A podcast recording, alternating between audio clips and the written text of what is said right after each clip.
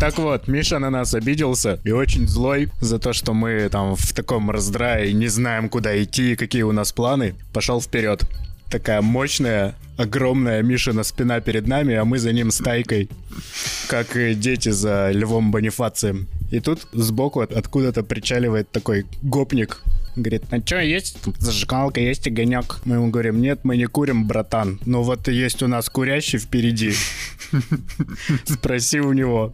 Он такой поворачивается к Мишу, догоняет и в огромную спину говорит, уважаемая, есть огонек? Миша не разобрался, гопник, там не гопник. Мы его догнали или что? И он так оборачивается с красным от гнева лицом, орет на него. Чё, планы изменились опять? Гопник так подумал и говорит, планов громадье. И свалил в туман. Приветики, конфетики. Салютики, абсолютики. Снова с вами подкаст «Дима, что происходит?» Там же музыку наложат, я надеюсь, да? Вряд ли. Правильно. Не в этот раз. И это подкаст редакции 66.ru, в котором мы рассказываем о разных темах, которые были не самыми хайповыми, которые вы наверняка, скорее всего, возможно, могли пропустить в течение недели. Но они тоже очень важные и интересные. Да, стоит добавить, что раз в неделю с вами Влада Ямщикова, журналист 66.ru, Это я. бессменный маскот редакции 66.ru Артем Очеретин. Это я, видимо. А кто еще? Вот есть еще вариант. А меня зовут Дима Шлыков, я главный редактор 66.ru. Такого варианта у меня не было. Не было, а он есть.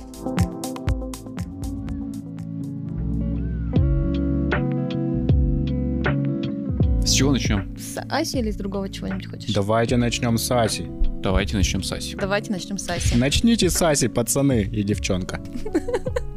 Все восемь наших постоянных слушателей помнят, что в прошлый раз мы тут с Артемом озорно хулиганили во второй части нашего эфира, хотя это неправильно так говорить, потому что ни в каком мы не в эфире, мы, в общем-то, идем в записи, и вы нас слушаете везде, где вам удобно. Не нужно ловить никакую волну никакой радиостанции, это просто потрясающе. Ну так вот, развлекались мы вдвоем, потому что Влада ушла на интервью. Именно. А ушла я на интервью с Асей Казанцевой. Это популяризатор науки, как тогда верно тоже отметил Артем. А, Нейробиолог и вообще очень классная девчонка. Да, умная, талантливая, интересная, а главное, очень понятно объясняет всякие научные штуки. И Влада с ней разговаривала, в общем, про ваксеров и антиваксеров, вер- вернее, о том, что происходит в мозгу человека и что заставляет его с точки зрения там не то чтобы воспитания, его социальных навыков э, или уровня образования, а с точки зрения просто банальной биологии и химии, которая происходит у него в голове, что заставляет его отвергать очевидное. Отвергать тот факт, что вакцинация помогает бороть любые болезни века так с 18 что не так уж плоха вакцина Спутник Ви, ну и как и прочие вакцины, и что поставить себе прививку это лучше, чем ее не ставить вообще в любой непонятной ситуации. Кроме тех моментов, когда речь идет о каких-то диагнозах, э, где прям противопоказано. Ну, в общем, мы этот общественный скандал наблюдаем уже очень давно. Чаты антипрививочников это уже просто там готовый мем. Появилось совершенно потрясающее, в частности в Твиттере, движение адекватных людей, которые приходят в эти чаты и там все ломают им.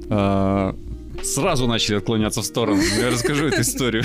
Расскажу историю про чувака, который пришел в чат антипрививочников и начал им говорить, что вы знаете, вот вы тут все, конечно, правильно говорите, но вы забываете про настоящее зло и настоящую опасность. Они такие, что, что, что? Он говорит, вы не знаете, что ли? Рептилоиды. Он говорит, ну как, огурцы? Они такие, в смысле?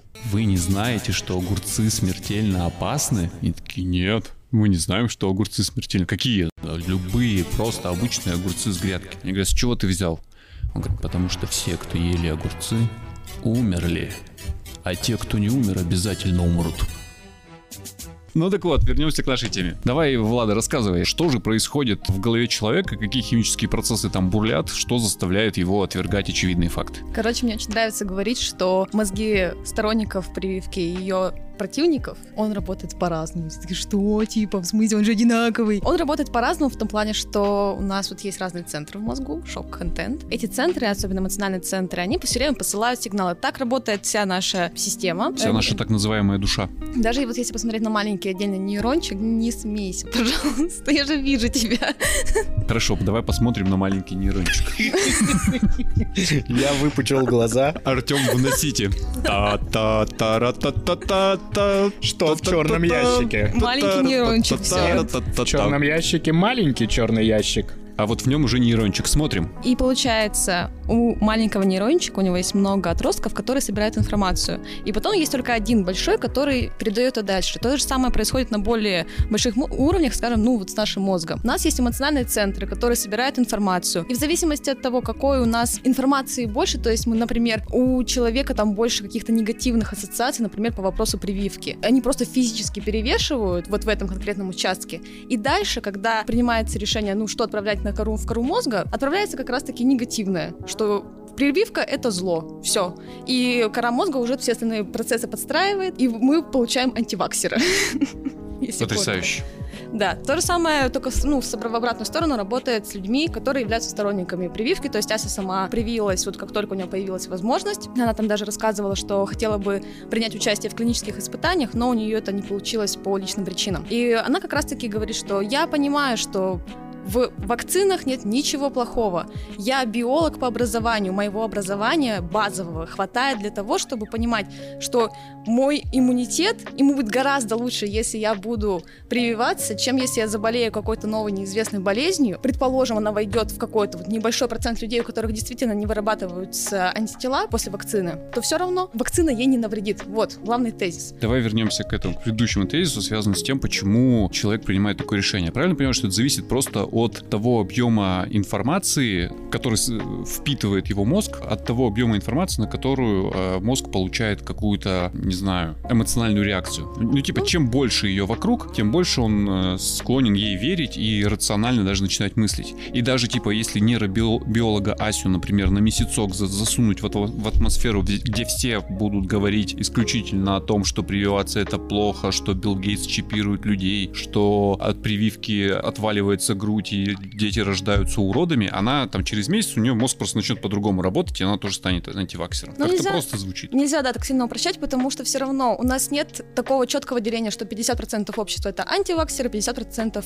за ну, вакцину. конечно, антиваксеров где-то 80, потому что... Всего вот таких вот радикально настроенных людей, что с одной стороны, что с другой стороны, обычно всего там, ну, несколько процентов, скажем, до 10. Все остальное люди — это те, которые еще не определились, то есть у них нет принципиальной позиции, что mm-hmm. вакцина — это плохо или вакцина это хорошо. Они сомневаются, их достаточно просто переубедить.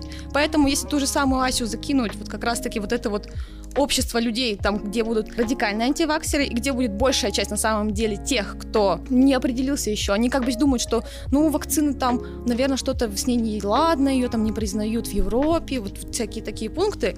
Если они ее месяцок послушают, то, скорее всего, они примкнут к ней, а не к тем чувакам, которые э, говорят, что вакцина зло. Я придумал потрясающий план. Удиви меня. Создаешь много-много чатиков в WhatsApp. Так. А, с говорящими названиями. Ну, мол, там э, вакцина это зло, Билл Гейтс уничтожает мир, ну, типа такого. Угу. И поначалу поддерживаешь там такую лайтовую дискуссию на тему того, что, наверное, есть сомнения по поводу вакцины. Собираешь туда всю эту сомневающуюся аудиторию, а потом, когда она соберется, запускаешь туда Асю, и она на протяжении там недельки с ними разговаривает. В целом вариант, конечно.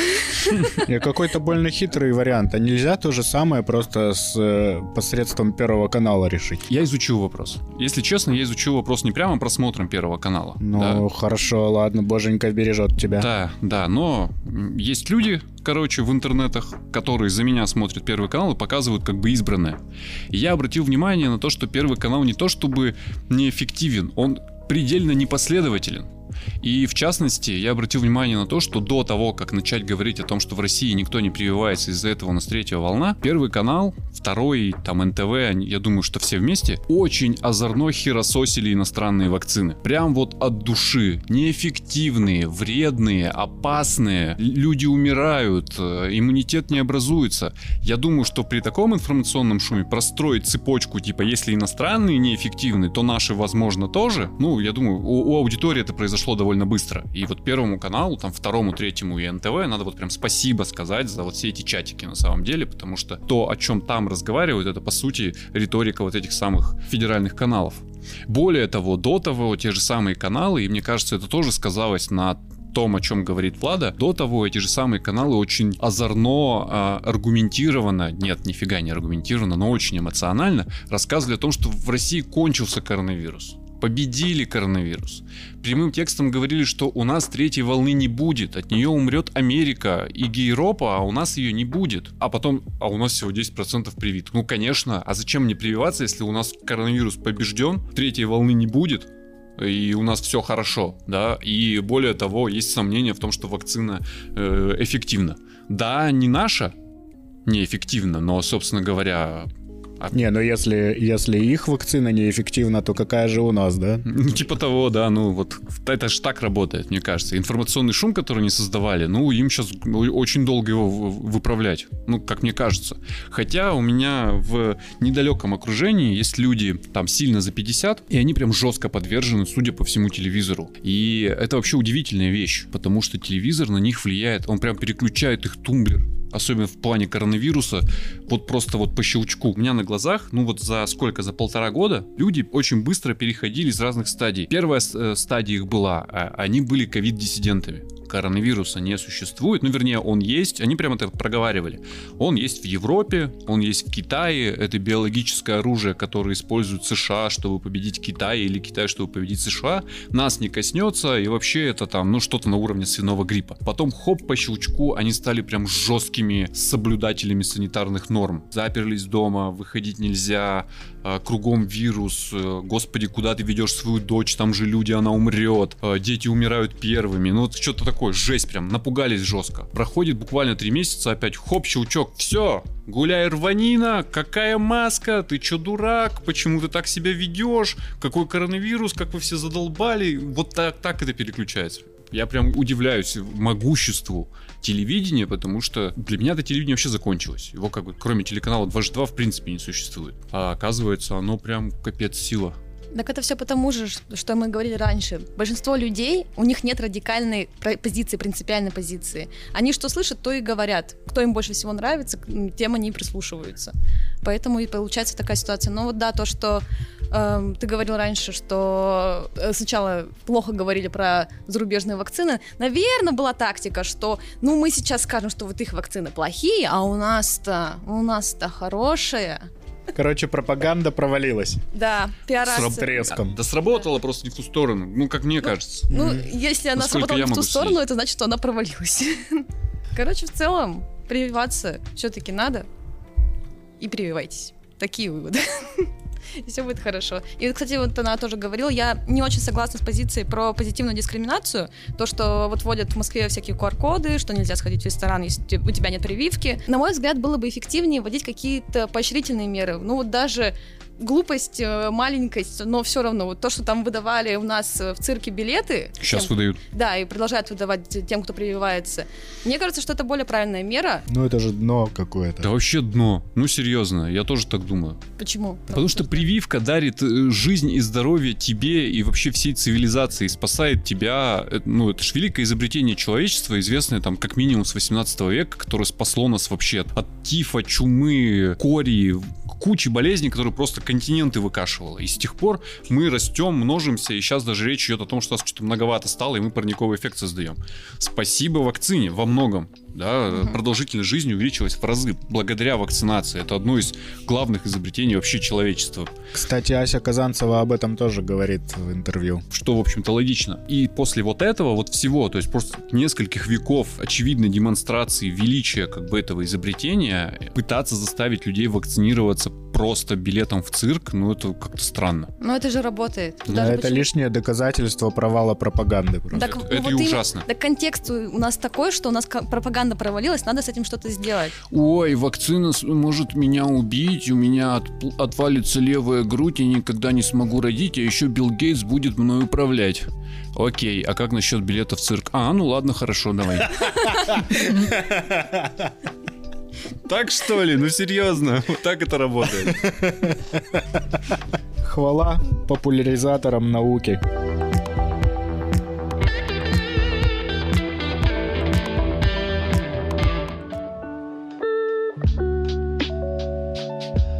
Кластер-кластер. Кластер-бомбастер, правильно говорить. Небольшое вступление. Небольшое вступление для, для тех, кто слушает нас впервые или просто подзабыл, потому что однажды мы этой темы уже касались. Да, Немножечко. Для меня вступление. По всей России и в Екатеринбурге в частности начинается какая-то просто неистовая окологосударственная движня вокруг так называемых креативных кластеров. Пока не очень понятно, где там деньги и в чем там интерес, и кто все это затеял, во всяком случае мне, потому что я не очень внимательно слежу за этой темой. При поддержке Министерства инвестиций люди, условно считающие себя креативными, ну или их так называют, под руководством Вадима Самойлова, это надо объяснять, кто такой Артем Вадим Самойлов. Музыкант какой-то. Да, музыкант, э, экс-участник группы Агата Кристи, человек, который очень много времени провел на Донбассе. Ну, в общем, такой социально одобряемый старый музыкант. Отличие от Макаревича понял. Вот, вот в Екатеринбурге это вот движение креативных кластеров возглавляет он. Смысл креативного кластера вот в чем. На одной какой-то э, относительно ограниченной, но довольно большой территории э, собирают людей творческих профессий. Музыканты, художники, дизайнеры, промысловики, ну что-то вот такое. Творческие люди, уличные художники, кто угодно. И они на этом пространстве начинают творить свое творческое дело, таким образом генерируют поток и туристов, и местных жителей, и людей, которые предъявляют спрос на их произведения. А они, благодаря тому, что варятся в одной куче, делают эти произведения много, эффективно и экономически целесообразно. И формируется такая точка притяжения новой экономики, основанная не на сталелитейном деле, например, и не на торговле трусами, а на создании вот творческого, интеллектуального, креативного. Просто не люблю это слово креативный, но тут ну никак. что они создают? Произведение искусства? Они создают, ну, например, они могут создавать музыку, могут обжигать горшки, там могут формироваться и распадаться рок-группы. Они, ну, все что угодно. Так, а Креативная чем? индустрия. А в чем сила этого кластера? В том, что они собираются на одной ограниченной площадке и начинают обмениваться мнениями, интересами и так далее. Ну, то есть, грубо говоря, если мы возьмем в качестве примера кластер музыкальный, а первым, судя по всему, в Екатеринбурге должен стать музыкальный кластер, Вадим Самойлов его и возглавляет. Он должен появиться на довольно большой территории рядом с Уралмашзаводом. Им планируют отдать прям много зданий, в том числе завода управления, который, как выяснилось, Уралмашу не принадлежит, а он его снимает у специального федерального агентства, которое должно заниматься охраной памятников. Об этом чуть позже. Это очень важный персонаж этой игре. Что? Или никогда? Это важный персонаж э, в А. этой истории. Ну так вот, вот на этом пространстве, включая гостиницу Мадрид, про Мгм. которую ты довольно много знаешь, и другой комплекс недвижимости на площади первой пятилетки, вот там предполагается создать некую территорию, на которой будет звукозаписывающая студия, а может быть и не одна, на которой будут репетиционные базы, на которой будет работать некий продюсерский центр, э, перерабатывающий молодых исполнителей и отсеивающий из них как бы нормальных, ненормальных. Там же будут работать всякие вот эти вот летние лагеря начинающих музыкантов. Ну, в общем, место притяжения музыкантов, где, находясь на одной площадке, они могут начинать друг с другом эффективно взаимодействовать. Битмейкер находит себе MC на этом месте, продюсер находит себе э, следующий состав группы Стрелки, грубо говоря, а рок-музыканты показывают лады друг другу и объясняют, чем одна гитара отличается от другой. Я очень упрощаю. Ты понимаешь, такое вот пространство, где люди единые по интересам и способны Мгм. друг другу помочь, вместе тусуются. Мгм. Но при этом там же проходят концерты, которые приносят деньги. Там же есть студия, которая нужна, за нее платят деньги, и так кластер зарабатывает. Там, не знаю, появляются магазины, которые продают гитары, пластинки. Ну, то есть там еще и деньги вертятся заодно. Просто все знают, что если что-то с музыкой, тебе вот туда. Неважно, тебе нужно винил купить или альбом записать. Вот оно вот в одном месте собрано. Такая идея. И издалека это выглядело как какая-то большая классная федеральная программа, под которую Вадиму Самойлову из какого-то условного фонда благосостояния э, пожилых рок-музыкантов э, отщипнут много денег. На деле все оказалось гораздо прозаичнее. И благодаря иннопрому, который мы сознательно не упоминаем, потому что, ну, это как раз хайповая тема, где э, эти люди собрались, чтобы поговорить о том, как им жить дальше, благодаря инопрому вскрылась очень интересная подробность. А, оказывается, проект застопорился, в общем-то, не начавшись стараниями э, вот того самого Федерального агентства сохранения памятников э, культуры. По очень простой причине. Тот имущественный комплекс, который хочет э, получить Вадим Самойлов, этот креативный кластер, он, откровенно говоря, старый, плохой и аварийный. Если брать на примере гостиницы «Мадрид», то э, в этой гостинице «Мадрид» агентство федеральное, которое должно сохранять памятники, в общем, всему городу показало, что оно занимается чем угодно, кроме как сохранением памятников, потому что оно этот памятник сдавало всем, кому не попадя, на протяжении многих лет, э, чуть-чуть снижая ставку аренды до тех пор, пока оно не стало просто опасным, это здание. Там ни разу не, не было ни капитального ремонта, ни реставрации, ничего. Да, оно, да, пришло, оно пришло в негодность, его просто закрыли. Убили здание. Убили здание, да. И, и очень долго не могли найти, по сути, инвестора. И тут приходит как бы Вадим Самойлов условный и говорит, отдайте нам, мы там найдем людей, мы его как-нибудь там починим, вернем его в строй. А те говорят, окей, забирайте. И заряжают ставку примерно по рыночной цене а, бизнес-центра класса Б. Просто Ништяк. дают им рыночную ставку аренды площадей в аварийном абсолютно здании. Понимаешь? И там весь имущественный комплекс такой, кроме завода управления, с которым тоже ничего не понятно. Для меня это вообще кощунство и ужас. Я не могу представить, что кто-то когда-то придет с завода управления Уралмаш завода и скажет генеральному директору Уралмаш завода, знаете, в этом здании теперь будет креативный кластер. Ну, как, как себе можно такое представить? Уралмаш завод. Ну не суть. И вот это вот агентство, оно по сути, с одной стороны, этот проект неожиданно для них застопорило, потому что в моем мире тоже казалось, что такие здания, тем более креативному кластеру, ну по названию видно, да, что денег немного, отдают за один рубль просто в надежде, что они его восстановят и вернут хоть в каком-то виде вообще в оборот. Ну так же обычно происходит с такими гнилушками. Ну, восстановить гнилушку, это тоже дофига денег и дофига делов. Вот именно, вот именно. А там сидят какие-то люди из Москвы и говорят, нет, мы вам не отдадим, потому что аргумент вообще божественный. Им говорят, почему вы цену задираете? Они даже утверждают, что выше рынка. Даже не рыночную, а выше рынка. Почему вы ставку делаете за здание, которое стоит рубль по-хорошему? Знаешь, что говорит? Что? Мне надо платить зарплату моим сотрудникам. Аргумент. Мне надо зарабатывать деньги, говорит он. Я вынужден, господи, зарабатывать деньги. Я думаю, а почему ты ничего с этим зданием не делал? У тебя в названии написано, что должен его сохранять. И это же не первый раз причем. Они то же самое сделали с гостиницей сеть, которая находилась, в общем-то, в собственности и под управлением того же самого агентства. И находилась там ровно до тех пор, пока его вообще физически можно было хоть кому-нибудь сдавать. Да, вот они его сдавали, сдавали, там арендаторы становились все хуже, хуже, хуже. Платили, видимо, все меньше и меньше и меньше. Как только здание стало аварийным, естественно, там никто ничего не ремонтировал. Они такие, ну что, может быть, на баланс Свердловской области его переведем? Пусть занимаются.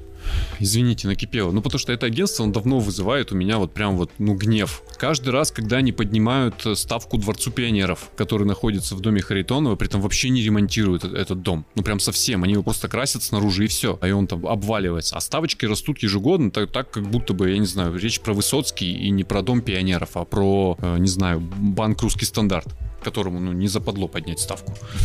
Они же не парятся по этому поводу. Вот, э, гостиница и сеть. Э, Когда они несчастного Калиду из этого подвала поганого выгоняли. Ну тоже, ну господи, ну, ну зачем? Ну, ну чтобы что? Городок чекистов. Просто заходишь, смотришь и понимаешь, вот, вот агентство по сохранению, вот оно, оно вот при- причастно и виновато в этом во всем. А гостиница Мадрид, ну вообще, ну душа же болит. Какое здание красивое было когда-то. У меня, прости, конечно, к Вадиму вопрос. А что цепляться-то за этот Мадрид и за комплекс зданий, разрушающихся на Уралмаше? Это, это Нет вообще... вариантов, что ли? Для меня, я говорю, для меня это вообще большая загадка. Почему там Вадим Самойлов? Почему кластер музыкальный? Почему именно на Ну, пока Уралмаше? эти два фактора сходятся, ладно. Бог Да, с ним, эти два с Вадимом Самойловым и с музыкальностью этого кластера. А, а зачем бодаться с каким-то агентством, с которым, ну, что за э, война с ветряными мельницами? Я не знаю, потому что когда они объявили, что они будут строиться на Уралмаше, я подумал, что у них все схвачено, оговорено, и агентство отдает.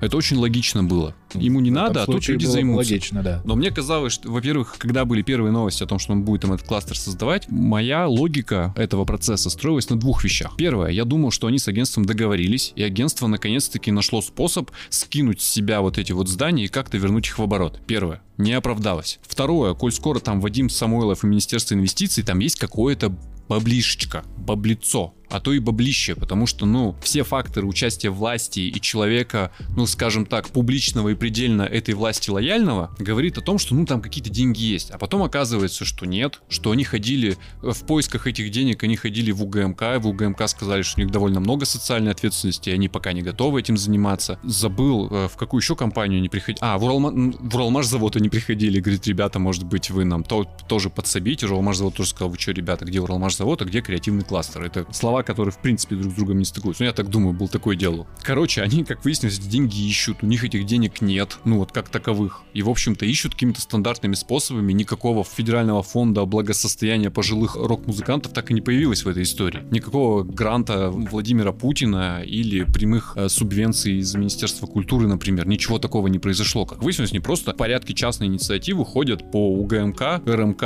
и всем прочим буквам, которые формируют экономику города, и тоже так общих основаниях просят денег, каких не получают. То есть проект вообще очень пр- продолжает быть странным этих Сырым. креативных кластеров. Что? Сырым. Ну, сырой не сырой, и не дофига перспективный, я бы так сказал. Так работают же креативные кластеры. У них цель сохранять объекты важной исторической ценности, вот как раз как гостиница Мадрид и как квартал, который они тоже хотят использовать. Получается, давать им новую жизнь. То же самое, что происходит сейчас в Сысерти на Лето на заводе. Там у них точно так же Министерство инвестиций не дает какие-то огромные деньги, они там сами все время пишут заявки на гранты и получают их, и только за счет этого они и живут.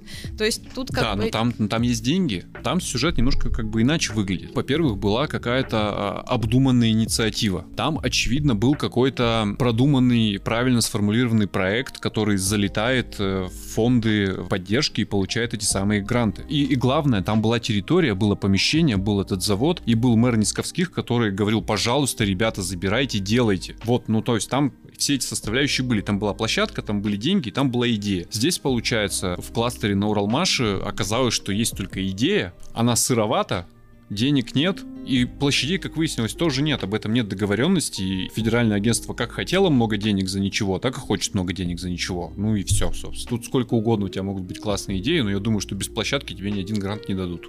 Ждем усадьбу Нурова. Да. Следующий креативный кластер, который на, на подходе и про который пока ничего не известно, это усадьба Нурова. Поузнаем, расскажем вам, что там будет в усадьбе и в саду. Там пугающе ничего не известно. Ну, исправим делов-то. Ты исправишь.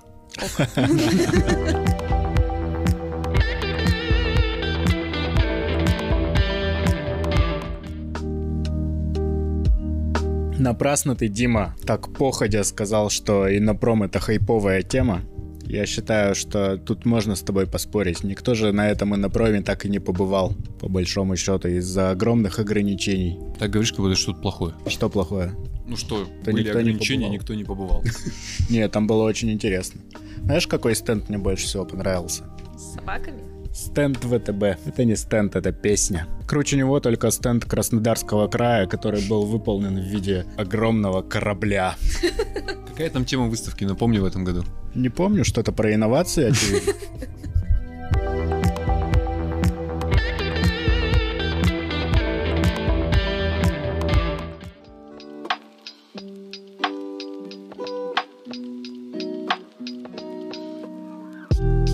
На этой На неделе. этой неделе. На этой На неделе. этой неделе. На этой неделе. На этой неделе. Прекрасный журналист. Даша Александрович поговорила и сделала интервью, и даже его опубликовала. Чудо чудное, диво дивное. У нас? У нас. С директором метрополитена Екатеринбургского. Довольно длинное интервью, почитайте, там много интересного. Меня больше всего зацепило и, заинтриговал э, тезис, который, в общем-то, в том числе наш отдел SMM подметил и написал, что директор метрополитена Екатеринбургского верит, что если у нас не получится как бы со второй веткой, и, прости господи, с третьей веткой метро, то первую мы точно достроим. И дописывают девочки такие, надо же, 30 лет человек в метро работает, можно было бы сделать какие-то уже выводы из этого. Поразительная вещь, но правда такой очень оптимистичный мужчина, который там все не зря, все будет хорошо, строить, конечно, надо. Я уже забыл про то, что у нас первая ветка недостроена, что там еще какие-то станции. Вы помнили вообще про это, что Нет, я думала, что все, закончилась она. нет, оказывается, что по идее, в принципе, можно еще. Ну, можно и еще это, да, всегда было известно, но также всегда было известно, что... А зачем? Можно сделать одну просто длинную ветку, которая будет так по кругу заворачиваться, как змея по городу. И ты будешь ехать примерно 500 станций, но зато одна. Я отказываюсь в это верить. Надо Владу в Москву свозить. На коричневую ветку. Показать. Смотри, Влада, оно есть. Так куда будем продляться? Исходя из этого интервью, вообще куда угодно. Нет, ну вариантов-то два.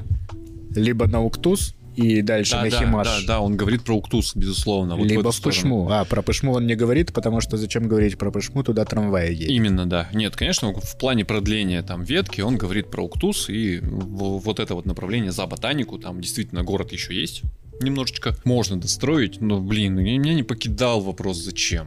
Ну, то есть, ну, ну зачем? Ну, вот чтобы что? Ну, все, ну, ну прям, ну, ну, ну что? Ну, что происходит? Что это ты как это, герой мультфильма. Что, что, что, что, что, что, что, происходит? Так на меня действует тема метро. Ничего не могу с собой поделать, правда. Я давно покинул секту э, поклонников метрополитена, и тем более давно ушел из религии, которая предполагает веру иррациональную абсолютно в то, что это метро когда-то достроят, построят и расширят и увеличат. Совершенно очевидно нет. Ну подожди, Метро это удобно, когда его много. Удобно. Да. В пробках ты не стоишь. Да. На жаре-то там ты не паришься. Да, да. В троллейбусах наших убогих сидеть не приходится. Да, безусловно. Но только его никто не строит. В этом же проблема. Но это все равно, что, э, простите, конечно, меня за... Сейчас я, очевидно, какую-то неполиткорректность продемонстрирую. Это все равно, что, простите, два голодных... Э... Рыцаря? два голодных жителя Средней Африки сидят на своем вытоптанном э, земляном полу и рассуждают о том, что Бентли неплохая машина вообще, в принципе. Удобно там ездить, можно зонтик вставить и водитель свой. Они такие, да, нормально, нам надо бы. Вот это то же самое. Город, который не может купить себе трамваи, у которого на ходу разваливаются троллейбусы, а дорожный ремонт делают фирмы Карапетяна, рассуждает о том, как клево было бы построить метро. Ну да, было бы клево, но не посредством, не по карману. А других денег ну, не, ну, не дадут. Уже говорят там прямым текстом, нет, нет, мы вам денег не дадим. Серьезно. Конечно, после этого приходит сенатор Аркадий Михайлович Чернецкий, после каждого заявления федерального министра о том, что Екатеринбургу денег не дадут, приходит сенатор Аркадий Михайлович Чернецкий и говорит, что это заявление нужно трактовать несколько иначе. Не дадут, если мы не продолжим проектировать. Да, а мы проектировать продолжим, поэтому, вероятно, дадут. Взял и Аркадия Михайловича приложил еще. А если не продолжим, то просто возьмем старое, выкинем и заново спроектируем. Еще лучше. Грустный финал. Чего? Подкаста. А с чего ты взял, что это финал? Сегодня твоя очередь выдумывать джингл. Да черт с ним, давай, Влад, поехали.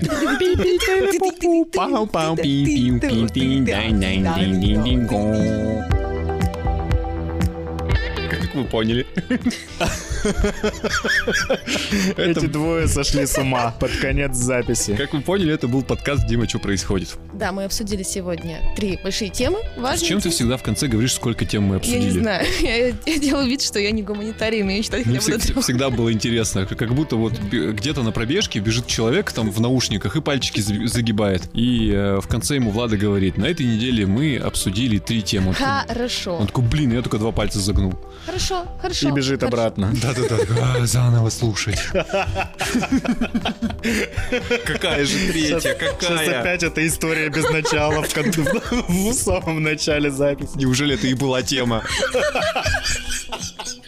Загну на всякий случай, если что, потом перегну. И такой в конце Влада говорит, мы обсудили три темы. Такой, блин, у меня четыре! Да как? Вы можете просто каждый раз вместо этих отбивок ваших дурацких говорить «Тема номер два». Поставленным голосом. Да, вы загнули пальчик. Короче. Фу, извини, пожалуйста. Все, что мы сегодня обсудили, вы можете найти у нас на сайте. Даже можете не заходить к нам на сайт сами самостоятельно, а можете зайти в то место, где вы нашли этот подкаст. Бесит меня. Короче, в любой Короче. социальной сети, где вы нашли этот подкаст, а вы его точно нашли в какой-то социальной сети, помимо Кстати, ссылки... не обязательно. А, нет, обязательно. Короче, в любом месте, неважно, в Фейсбуке, во Вконтакте, в киоске Роспечать или на кухне у бабушки вы на нас наткнулись. В радиоточке. Да, осмотритесь по сторонам, там есть список ссылок. По этим ссылкам вы можете перейти э, на тексты, где уже в буквах ознакомиться с сюжетами, которые мы сегодня обсудили. Если вдруг заинтересовало, а вам показалось мало, хочется больше, спокойнее или подробнее. Да, еще на платформах вы нам можете писать отзывы, ставить оценки, ну и просто делиться, как вам то, что мы делаем. Если что, Артем, речь идет о железнодорожных платформах, конечно же. Естественно, после радиоточки какая платформа еще может иметься в виду? Покасики, лампасики. Покеда. До свидания.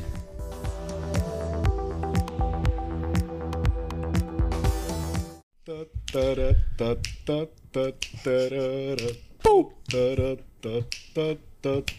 Пу-пу! Ta, ta, ta,